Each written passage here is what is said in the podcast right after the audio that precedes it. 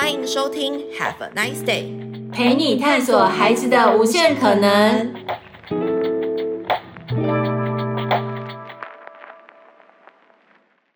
欢迎来到 Have a nice day，陪你探索孩子的无限可能。今天的单元是你要妈的玩出好实力。今天邀请到的超级大来宾是攀树去的攀树师。呃，任涵，然后你可以叫他许嫩，让我们掌声欢迎嫩嫩。你好吗，你好，各位 Nice Day 的听众朋友们，大家好，我是嫩嫩，是很高兴邀请到攀树师。先跟大家介绍一下攀树师要怎么样可以成为一个攀树师啊？哦，它其实算是一张证照，是不算是一个职业的名称，因为它的证照发证单位是美国 ISA 协会，哦，那翻译成国中文的话就是国际树艺协会，那这张证照目前全台湾只有三十七个人考到这张证照。天哪！所以你是三十七中的一个耶。对，那那时候是考试的时候是在台湾，在二零一七年的时候，嗯、我也很幸运的，就是是台湾第一个女攀树师。哇！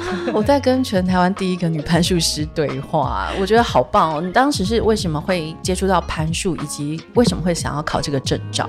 嗯，当初接触到攀树是因为我在大学的时候参加了童军运动。嗯，那在有一次露营的模组体验当中，就刚好体验到攀树。嗯，那那时候我就觉得，哦，这攀树是到底是去树上要做些什么事情？嗯，那甚至因为我本身非常的怕高，嗯，我非常怕怕高，就是那种登山的时候我不敢往下看。对，就在扶手旁边，我是不敢靠着往下看的那一种。对，那就是我那时候上树也是充满着。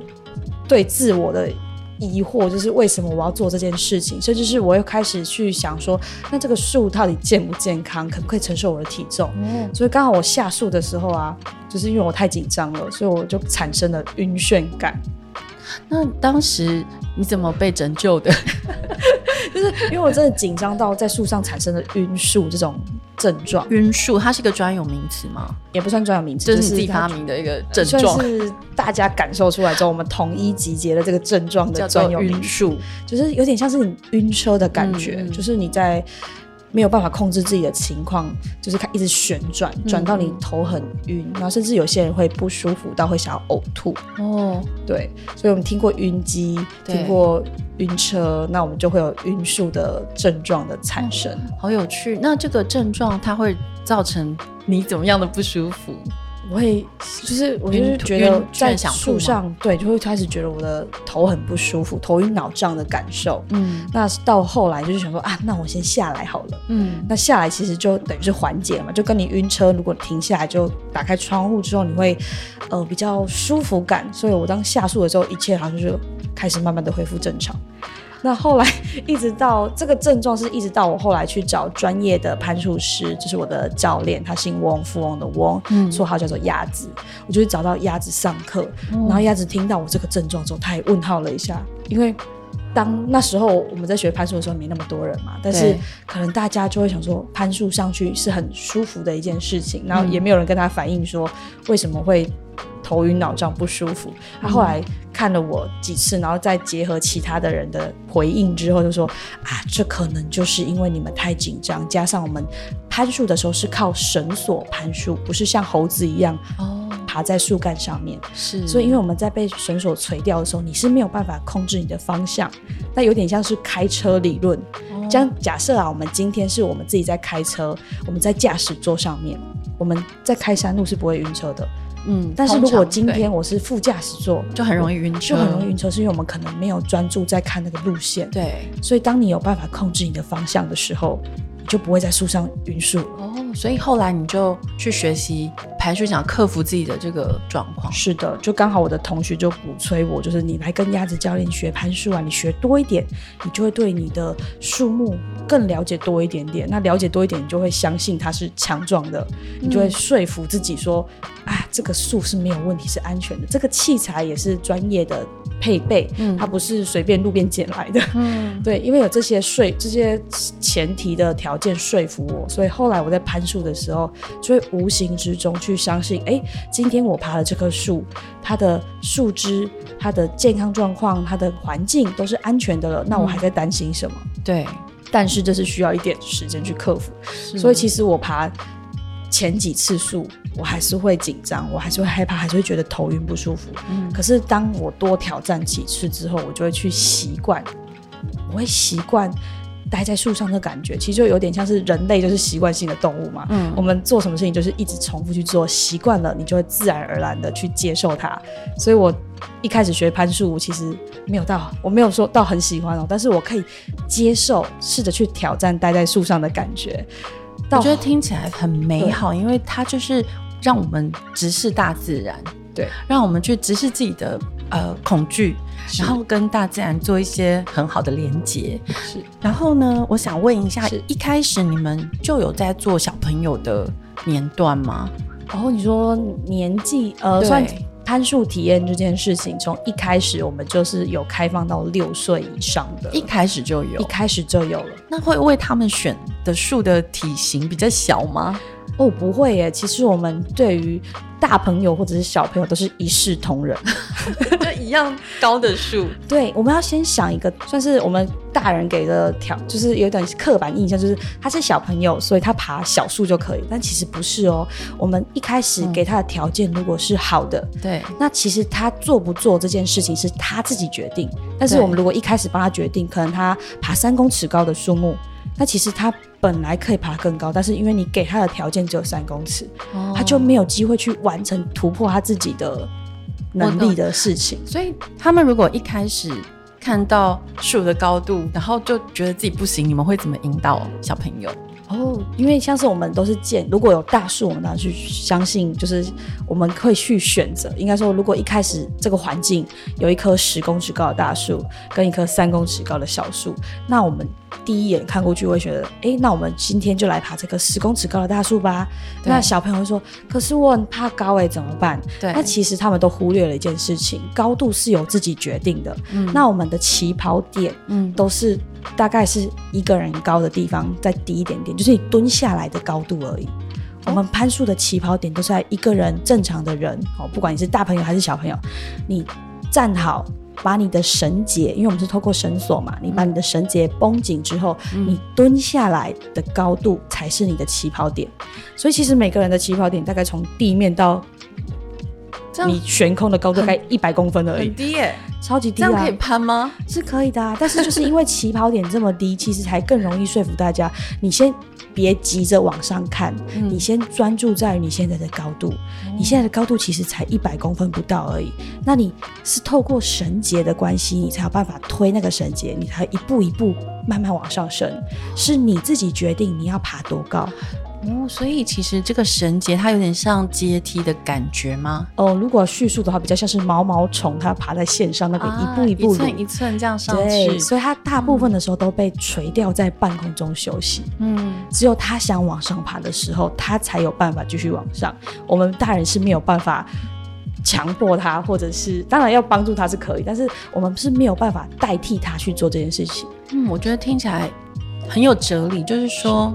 变成我们在这个过程中，这个活动它虽然是看起来好像是体能的活动，是可是它必须要很了解自己是的状况，他才有办法去判断说当下我要不要再继续往上爬，我的身体可以承受吗？我的精神可以承受吗？是的，你要吗？完全就是讲出了那个攀爬者当时的心态，他会一直跟自己对话，甚至是如果他比较紧张，就是他个性如果比较害羞的。孩子，他就会在那个爬的当下，我们因为我们去观察，教练们都是去观察他的状况嘛，所以他就就会看到他在那边很默默的在爬，但是他又一直在往下看，或者是看着教练，或者是看着他熟悉的人人事物，让他觉得有产生安全感，嗯、这样子。然后我们就会，因为教练也会在跟在他的旁边，跟在树上，或者在树上等他上来这样子。嗯，那他们在树上的表现，就会让我们接受到他。现在的状况，那我们就会适时的去引导他。比如说他现在很紧张的话，我们就可能因为我们在树下会有自我介绍的时间，嗯，然后我们也会问他，你想去树上做什么？嗯，那小朋友可能会因为看过一些卡通啊、动漫啊，他们就会觉得我想要去树上当泰山，嗯，我想要去树上藏宝藏，哇，就是他可能会幻想就是树上会可可以藏。藏宝盒的东西，对，或者是树屋，对。然后我就说，嗯、那你现在想想看，你如果在树树上，你想要做什么？就是树上去引导他，不要再把他的专注力放在于恐惧，对恐惧这件事情上面。那也有一些小朋友，他的紧张的情绪比比较外显。他可能就会一直跟你讲话，跟你聊天，嗯，去舒缓他的。对，那我们就知道，哇，他就是在情绪的舒压。那我们就是适时的跟他回应。嗯，那如果这时候如果家长在旁边，其实他就会观察到他的小孩在面临紧张跟恐惧的时候，他的表现是怎么样的。对，他其实就是适时的去引导跟鼓励，都是可以的。其实你们也成立蛮多年的哈。对，从从大概二零一四年、二零一五年到现在。是，那在经历这个疫情的几年，有什么样的呃心路历程吗？经历过这个，大家会更多人想参加攀树的活动吗？因为可以在大自然里面。其实。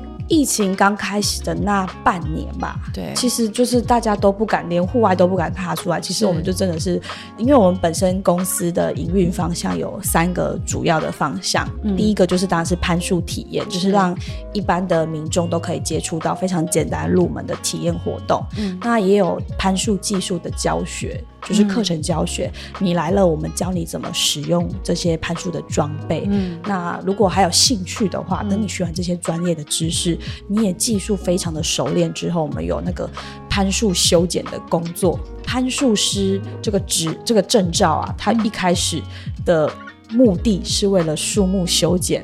嗯而存在的，我觉得好重要，因为大家都看过城市里的行道树被乱剪一通，心中非常的是是是。不开心，所以其实这是有专业的人在做的。对，哇，就是这个工作很伟大，很微妙，就是其实因为我们是美国的证照嘛，那其实这个。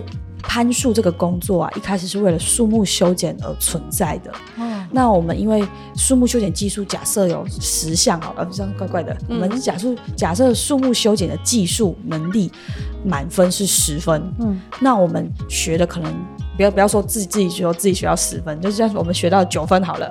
嗯、因为这个技术一直在进步嘛，所以我们要一直持续的在学习。对，所以假设我们学了。将近十分，但是我们用在攀树体验的大概只有一分。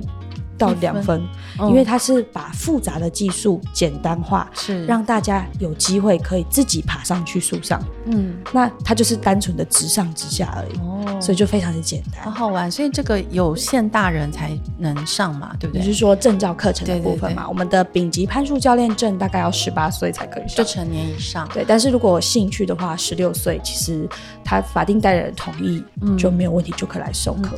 我想请问一下，那那你们的这个攀树的场地在哪里？我们的场地在桃园龟山，哦、然后靠近明传大学的。我们在我们叫做五犬山庄。五犬怎么写？就是五只狗的那个五犬。哦，五犬，大家可以上网搜寻哦。潘树去跟这个五犬，这次在 Nice Day 的平台上面上架的这个商品啊，要不要跟爸爸妈妈介绍一下？哦，我们上架的商品有分寒暑假限定的营队，三天两夜的营队跟一日的攀树体验营。那我们先跟爸爸妈妈分享一下我们一日的攀树体验营的部分。好，那它就是。一天，嗯，一从大概九点半到下午五点，一整天，你就是报名了之后，你就是来到我们的基地，我们什么事情都帮你准备好喽。哦，有什么呢？就是你来了，我们会教你怎么去认识我们要攀爬的树木的环境、安全，嗯、以及教你如何上树跟下树。下树。那这个教学时间大概在一个小时左右，嗯、那剩下来的时间，我们可能上午的部分会带你去爬一棵大概十公尺的小树。好可爱哦！小朋友爬小树，哎、欸，其实十公尺，你要想十公尺的树，其实也不矮喽。那十公尺，我现在没有概念。大概一层楼是三公尺，哦，其实也有哦，所以有三四层楼这么高哎。对，那个树一定超过十公尺，只是看你爬的高度可以到十公尺哦。所以其实你看哦，我们一样就是教学的部分，大人跟小朋友一起上课，然后小朋友其实十公尺对他们来说，他们只是要花比较多的时间去爬。哦，然后大人早上爬完，小朋友早上也爬完之后，我们中午会有一个休息时间，嗯、大概就是下午一点半左右，我们继续 round two，Okay. 就是去爬另外一棵树。那这个树高呢，超过十五公尺，那我就是你会看到一个非常大的树，然后里面的就是怎么讲，我们的树刚好长在斜坡上面，嗯、所以你从爬树上。爬上去之后，看出去的风景刚好可以穿过整个树冠，看到整个一个山凹的一个景色，太美了。那我们也会在树上呢架那个可以给大家休息小憩的那个吊床，我们叫 tree boat。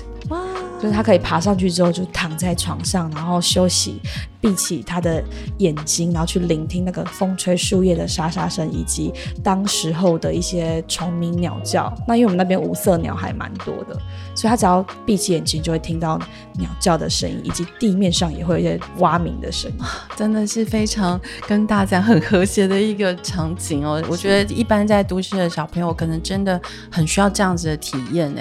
是，甚至大人也很想要。所以其实一般的大人可能喜欢去山里爬山。或者是去露营，呃，对他们来讲已经是很棒的享受。可是我觉得，真的，你摸着树树皮，然后树枝，呃，这样子上去，然后看到整个城市或者是整个盆地在你的脚下的时候，那种壮阔的美感，真的是。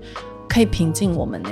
是是的，对，对，对，所以我们就我们会比较主打主推是，但是一日的体验。你看起来虽然时间很长，但是其实这样长时间去做同一件事情，它才是比较悠闲的步调。嗯，像是呃，我们就是希望大家来我们的基地学习的话，它不是只有攀树。这件事情，而是他要学习到我们今天爬的这个树木的一些生理的知识，以及他回去之后，他可不可以重新开始去观察他的生活周遭？我想会的耶，我想这个体验会改变孩子们对周遭树木、植物、小鸟是、呃、等等的想法，因为平常他们可能。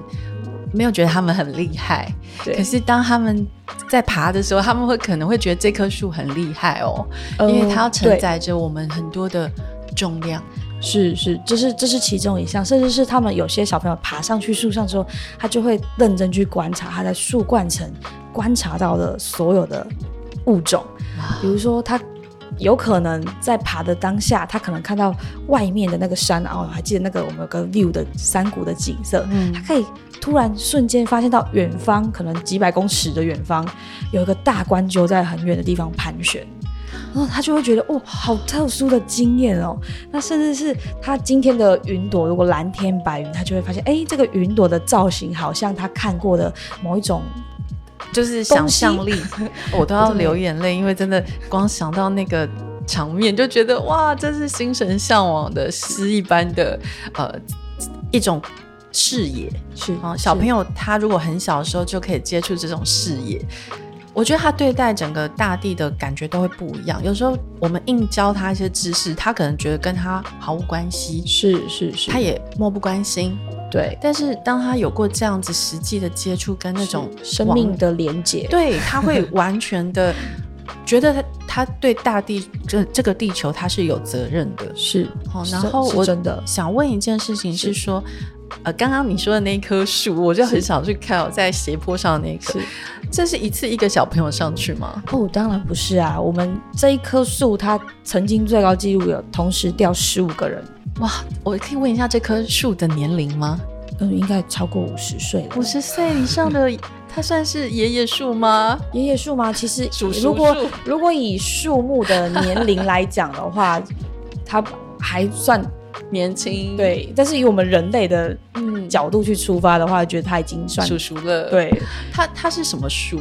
他是香楠哦，香楠树，我也是第一次听诶。是有机会可以邀请尼奥妈跟您的小孩可以一起来。以前他的小学也有这种攀树课，是，我觉得现在蛮多小学都有安排，有是还蛮攀树体验的。对，那呃，其实这次的活动啊，你们是平日到假日都可以接受预约的吗？是的，但是因为我们在官方网站这边只有放出。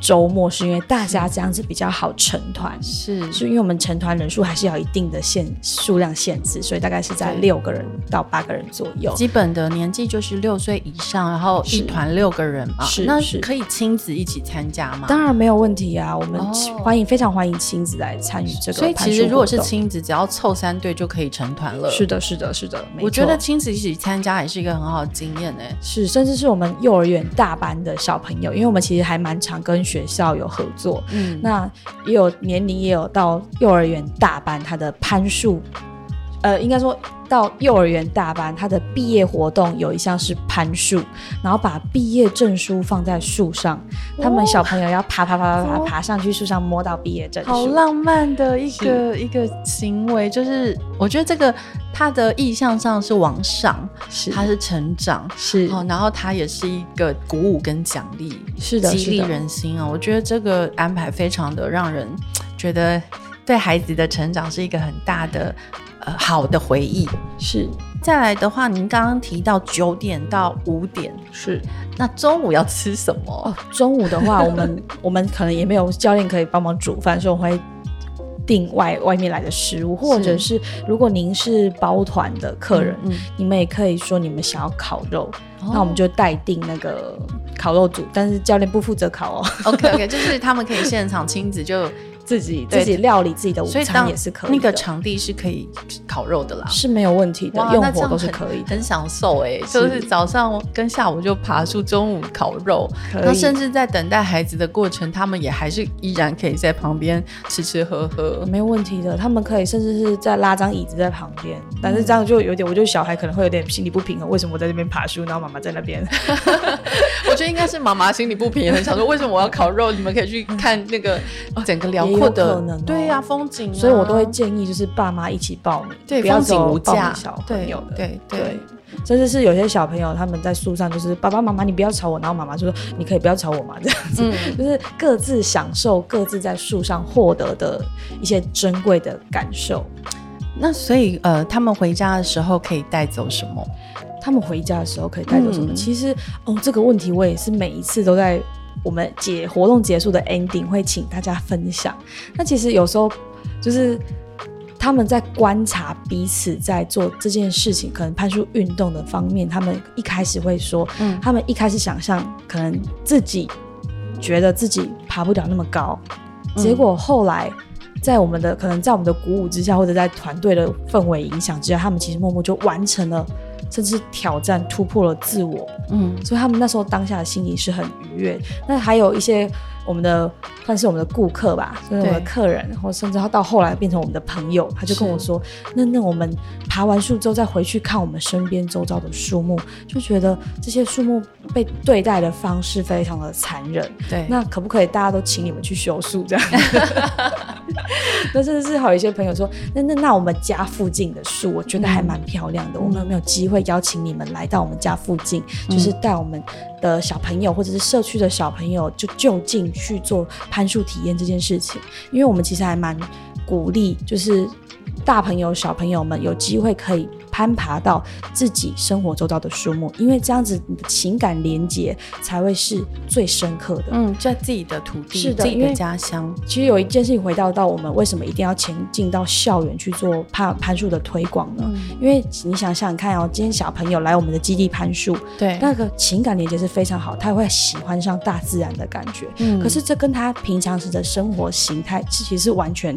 两码两码子事，所以他当下感受那个氛围是很美好，他也会发自内心想要照顾苏母。可是当他回到他自己的生活模式之后，他就渐渐的会淡忘，会他那个初衷。对，那如果他今天有机会爬到他身边周到的树，他是不是下意识可能今天？坐车回家路过那棵树，我就会想到，哎、欸，我曾经爬过这棵树，哎，那我就会下意识的会去看这棵树今天长得好不好。那万一它当被修剪的不当的时候，它就会立刻到，哎、欸，今天的树怎么跟昨天不太一样？嗯，它就会有反应到，有意识到这件事情，然后它就会开始去重视它身边的环境的树木。树木确实是一个乡村、一个乡镇哦，一个很重要的地标。是，常常很多时候大家是认那棵树。对，所以像是我们、哦、我的我的老板鸭子，他其实在前进校园推广的时候，就会跟我们说一个理念，他就是说，你看今天当学生在毕业之前有机会爬到校园的树木，嗯，那当他毕业之后回来，他是不是就多了一个跟学校的情感连接？嗯嗯，因为。他回来，假设像我们自己举我们自己以我们自己为例，我们毕业之后回到学校，第一件事情最跟人最有连接就是人，看老师，看老师。但是老师也会有退休的时限，对、嗯。那当老师退休了之后，你如果再回到学校，你会第二个会去看什么？看教室，教室对，对，就是说你会看，可能带着你的男女朋友、你的另外一半，嗯、或者带你的小朋友说，妈妈以前在哪间教室、嗯、哪一栋大楼，对。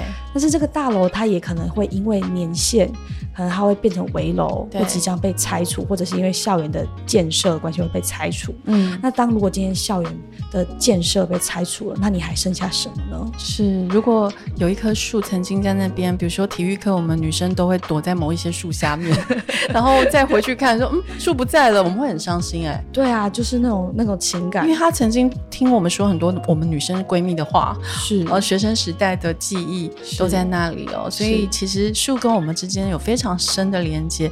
呃，小朋友参加攀树这种体验课程，我觉得会让他们增加很多的自信心。是的，是的，对，因为在这个过程，他必须靠自己完成嘛。对，完全就是自主的一个过程。对，这个对他的，因为我觉得很多小朋友缺乏信心，是因为他很多生活上的经验都是成人帮他决定，帮他决定，然后完成。是，可是，在攀树这个体验，刚刚听下来，就是在这个过程，他可以享受。他自己完成之后的那个成就感是哦，然后中间都是靠自己手脚并用，对，这样上去的。然后他可以判断说，我要不要再上去？我的能力到极限了吗？我要不要挑战？是，我觉得这都是对孩子，不要以为孩子不懂啊，对，其实他懂，他都他们都懂。有时候你可以在这个过程看到一个孩子的人格特质。可以，比如说他就是不服输，是，或者是他觉得他很谦逊，他觉得我可能还要再多练习，是，好，不是说他胆小哦，对，是他知道自己的能力不足，是，目前还没有办法应付，他很谨慎。我觉得家长可能要用这个角度去看待自己的孩子，而不是说，哎，别人都敢爬，你为什么不敢爬？真的，我们这时候就会发现，就是有时候还是难免会遇到。教科书上面的直升机家长或者是恐龙家长，所以就是我们当然会适时的在旁边引导小朋友以及家长他们的反应，是就是让他们觉得，哎、欸，其实。有时候有些人第一次来攀树，他可能像你要妈说的一样，就是他可能自己知道自己的能力在哪里，所以他会停在那个高度。那当然，我们在旁边的角角度来看的话，我们会提醒他：如果你觉得害怕，那我们就先停在这个高度休息一下。是啊，这是尊重孩子自己的自我意识。是，是的，是的，对。然后再来是说，我知道很多家长会觉得说。哎呦，有老师他们在，你担心什么啦？反正老师他们会帮你，又不会危险，怎么样？又有绳子，又有什么一大堆设备，你就爬就对了，对不对？来一堆，不要浪费钱。你好像已经在现场听过这些话。没有，因为我本身是家长，所以我大概可以揣摩说，呃，因为我孩子也不是那种很擅长体能活动的小孩，他也不是很爱大自然，是。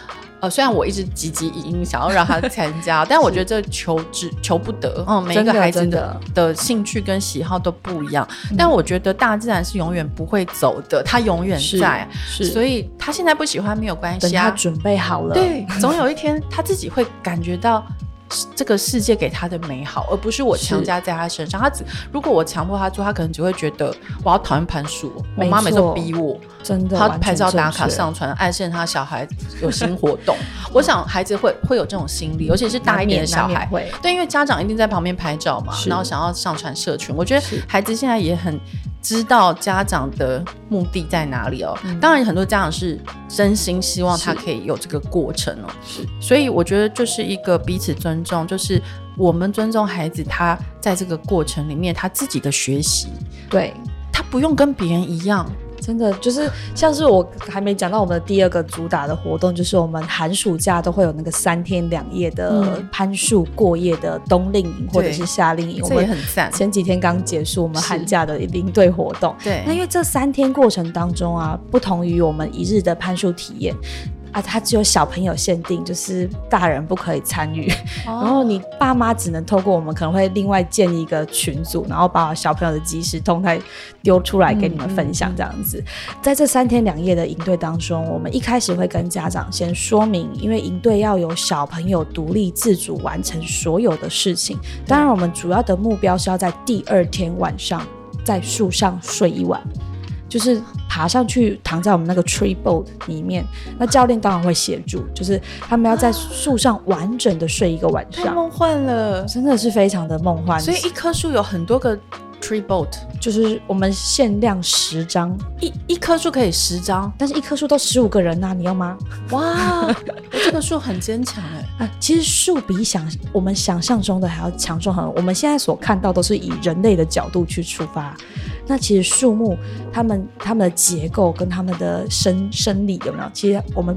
都还在探索当中，嗯、它其实是很强壮的，很强壮，超乎我的想象。你要想，我们以前人，以前古代的人，对不要说古代，我们现在盖房子的技术都可以用木头了，是横梁都可以做木的，用木头做了。哇，所以一棵树睡十个小朋友是或大人，大人也可以没问题，但是营队是。小朋友限定，我想发问是，是那如果雨天有备案吗？雨天有备案吗？当然没有，就是淋雨吗？我们我们雨天的话是看状况，像是我们夏天的话最容易遇到是午后雷阵雨啦。对，但是其实下午下完就没关系了，晚上通常不太会下。那冬天呢？冬天的话像。这两梯营队，我就觉得今年二零二三年的营队非常的老天也非常的赏脸，我们都是没有遇到下雨的状态。那其实冬天的话，北部的都是雾雨的状态。那如果真的不行，我们在最高的那一张床有没有拉一个有点像是天幕，要帮他们罩着也是、OK。我觉得这个真的很浪漫，这比露营还要浪漫，就是就是来去树上睡一晚。对，而且。就我们好像是蚕宝宝还是什么？哎、欸，有一个有一点像是躺在，因为我们的 tree ball 它是四个脚被撑开来的，所以它其实就像一个船型一样的布。好，我等一下秀一下照片给你好妈？看，就是它就是躺进去之后，它的人会比床还要低，然后四个脚都比你还要高，所以其实躺进去之后，因为我们身上还有绳索，还有攀树的装备，所以其实你不会掉下来。即使掉下来，我们还有东西会拉着你。听起来实在太。浪漫，这整个概念都非常非常的愉快哦。就是我觉得这个对每一个参加过的人来说，都会是一个极其难忘的生命的经验。难忘的除了在于岁数上，这个是重头戏嘛。我们要自己小朋友，就是八到十五岁的小朋友，嗯，我们要自己学如何。打绳结，嗯，如何把我们的攀树绳挂到树上？对，然后自己穿着装备，自己爬上去，甚至是因为我们在那边待了三天两夜嘛，我们要自己煮饭。嗯，就是团队来的时候，我们就是大家认识之后，我们要自己说出自己不能吃的食物，或吃了会过敏的食物。嗯、那大家讨论完之后，他们要设计出菜单。哇，就是我会限，我当然会限，我就是大魔王，我会限制，可能我们十一一梯十个人嘛，嗯，就是我们十个人要煮出四菜一汤，然后还有一个水果，好好玩哦！我觉得这个娜娜老师真的是非常适合跟小朋友一起相处的老师，因为他除了长得很可爱之外，他也非常的善良跟这个善解人意。刚刚听了这个带小朋友呃做菜，是我我我相信每个小朋友其实都非常喜欢料理。是的，虽然他们在家里可能没有经验哦，不过一到野地，让他们自己要去烹饪的时候，他们都会有很多的奇思妙想，非常哎、欸，嗯、就是，而且他们很喜欢参与，对不对？非常喜欢参与，就是因为可能家在家里面，就是你可能拿菜刀。大家会觉得危险，妈妈会立刻制止。Stop 这样子，他说等一下，等一下，等一下，对，危险哦。然后就是或者要开，当然开火是教练帮忙控啊，但是就是他们自己拿锅铲，是。自己拿炒锅，然后就开始翻好属于他们自己的料理。但有时候就是难免太于兴奋，所以就是可能料理的时候不小心火开太大啊，没有关系，他们没有关系，就是他们自己煮出来的。对，难吃也是一种体验呐、啊。是的，没错。所以他们这一次煮的可能焦掉了，然后我们就引导说：“那你知道为什么会焦掉吗？”他说：“我刚刚火开太大了。嗯”然后说：“嗯，那这样下一次我们是不是就可以再把火调小一个？”他说：“没错，而且我下一次会煮的更快。”好棒哦！这真的是可以看到孩子在短短的时间里面，他就累积了这种他自己的技能。对，然后而且他自己会去思考，对，不是任何人来告诉他你这样做是对还是错，嗯，而是他自己从里面去辨认，然后知道说自己。能力所及，然后自己可以完成的事情，以及混龄哦这样的状况，其实也是很。喜欢，呃，我自己很喜欢混龄这样子的。混龄这我觉得是还蛮棒的一个一个一个一个行为嘛。是是一个一种呃结构啦，结构，就是说有大的小的这样子混在一起。对，混龄算是一个蛮棒的结构，就是因为大朋友小朋友他们在学习，每个人吸收到的程度本来就不一样，甚至是每个人他给予教练的反应也会不太一样。像是有时候像这一次营队里面就刚好有一些可能是将近十三十四岁的大哥哥们，嗯，那可能也刚好有一些可能是。刚入入入门的小学八八九岁的小弟弟，甚至有些家长就写信来说，嗯、我的小朋友在几个月就要八岁了，七岁可不可以来？可以参加吗？那因为我们会先说明，因为我们是要在树上自己睡一晚嘛，所以他要有办法在独立独立一张床。对，对啊，如果他们平常时可能没有办法，我们就建议家长们大一点点再来。嗯，那其实，在过程当中，可能大朋友会带着小朋友一起去做一件事情，比如说他们。在家里曾经洗过米，所以他就会教小朋友说：“我们洗米要量几杯啊？然后怎么洗米？然后我们洗米都要洗三次嘛。”对对对，不要怀疑，三次 可以。我其实有时候我很懒，都洗一次而已。对，就是他们说：“哦，我们家都洗三次这样子。”然后就会就跟大家分享他们的经验，然后去做一个教学相长的一个概念。嗯、那甚至是有些小朋友就会说：“我们家昨天晚上吃什么？那我们今天可以吃什么吗？”这样子，他们去讨论菜单的时候就会提议。接下来就会同学说：“那请问怎么做？你知道吗？”嗯，然后这时候小朋友说：“你等我，你等我，我晚上回去打电话问我妈怎么做。”他们应该不能用手机吧？晚上的时候我们会让大家打电话回家报平安。但但除除此之外的时间都是没有三 C 的吧？就是家长难免还会担心嘛，所以他会留手机在小朋友身上。但是我们会跟小朋友先沟通好，我们如果现在在课程时间，那你就不能使用。嗯，那如果非课程外的时间，你想怎么使用？但是我们要尊重大家，你不可以影响到其他人他们的休息时间。是对，就是学学会自律这件事情。嗯，所以就是我营队其实还蛮我们的营队啦，就还蛮自随性的。嗯，就是他们还没完成一件事情的时候，我不会急着想要再跳到下一件事情。所以光攀树这个技能，他们学一段时间，然后每次到了中餐的时间就会拖非常的长时间。嗯，然后可能他们十一点开始备料，开始煮饭。然后接下来可能要等到一点，东西才会煮好。那因为他们煮好之后要收拾环境，对，就是要引导大家要主动去做这件事情。因为平常在家里可能就是煮完做好了，对，都是可能就是爸爸妈妈都帮你把碗盘拿去洗好、晒好这样子。但是他们要在这里要学会自己做这件事情。对，那甚至是煮完一餐之后，我就请他说：“那请问今天的晚餐要吃什么？”嗯，然后于是他们就开始为什么要讨论晚餐？为什么好麻烦哦？然后这时候我们就会引导说，可是你看，我们平常时在家里，爸爸妈妈也是这样子去思考、啊、去设计我们的菜单。然后甚至是有一些小朋友，我们可不可以三天都吃？呃，三天都吃一样的？我说这是你们的决定啊，你们觉得 OK，那我也 OK。嗯、然后于是当出现了一样的菜色的时候，就会开始有小朋友说抱怨，哎，对，就开始抱怨说，我们今天的午餐怎么还是这个？我说这不是你们自己决定的吗？对，他们就开始思考，嗯，对，然后就说，你看爸爸妈妈平常是在设计菜单上面是有动，非常对，非常伤脑筋的。对，然后我觉得其实。最后，我想问个问题哦，是就是呃，每一棵树都可以爬吗？每一种树种都可以爬吗？还是有不行的？其实什么树都可以爬，只是你爬上去之后要做些什么事情。嗯、因为我们考那个证照，攀树师证照的时候有看有书本，其实是可以参考的。那课本上是写，只要你的环境。安全、树木健康的前提之下，嗯，你挂绳子那个树枝的直径只要符合十公分，其实就可以攀爬了。哦，原来如此。但是当然还是建议小朋友，呃，在有攀树区的老师陪同的状况底下，是呃做这些尝试。是。那等到你长大十八岁以上，想跟嫩嫩一样考一个攀树师的证照的时候呢，就可以真的认真去上课，然后考取专业的知识之后，再自己去做。世界各地都可以攀树，是的，呃，非常好玩。那家长们呢，就是也可以跟小孩子一起去做这样的体验。我觉得，呃，人类永远是离不开原始自然的环境哦，在大地的怀抱里面，在山跟树的怀抱里面，我们会觉得格外的有安全感。